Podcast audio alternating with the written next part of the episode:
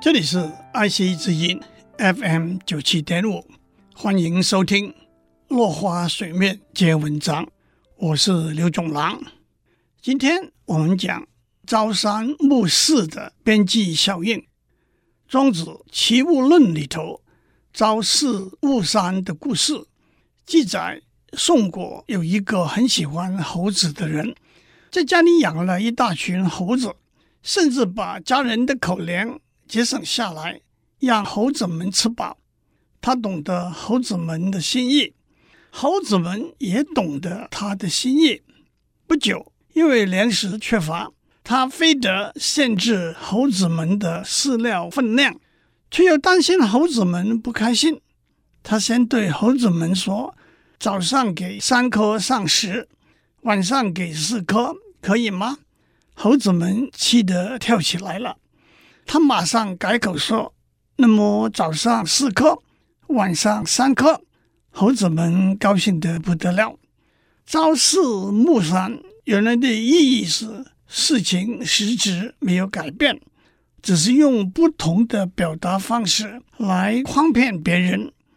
然而，朝四暮三的故事其实可以用边际效应来解释。首先，猴子们吃的膳食有两种，一种是早上吃的膳食，一种是晚上吃的膳食。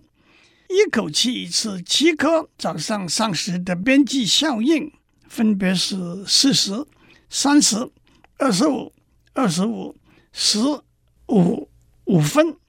一口气吃七颗晚上膳食的边际效应，分别是五十、四十。二十、十、十五、五分，在一整天的膳食总数为七颗的前提之下，经计算可知，朝三暮四的总效应是两百一十五分，朝四暮三的总效应是两百三十分，朝四暮三的总效应确实比朝三暮四来得好。我们同时也发现，朝五暮二的总效应是两百二十分，比朝三暮四要好。朝六暮一、朝一暮六和朝三暮二的总效应都是一百八十五分。同样是分配，我们每天有二十四小时，要把这二十四小时分配在睡眠、工作、学习、运动。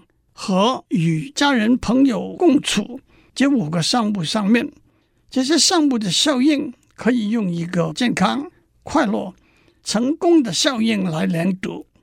每一小时或每一分钟花在每一个项目的边际效应是不同的。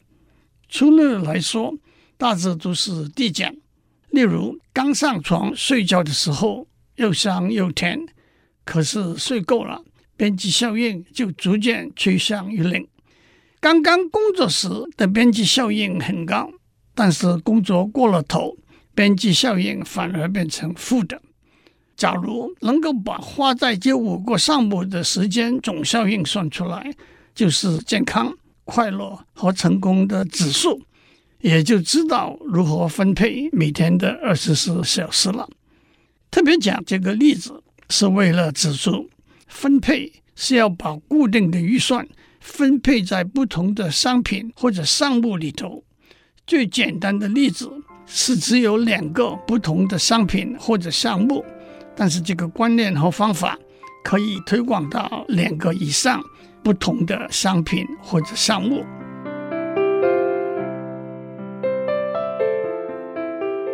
以上内容由台达电子文教基金会赞助播出。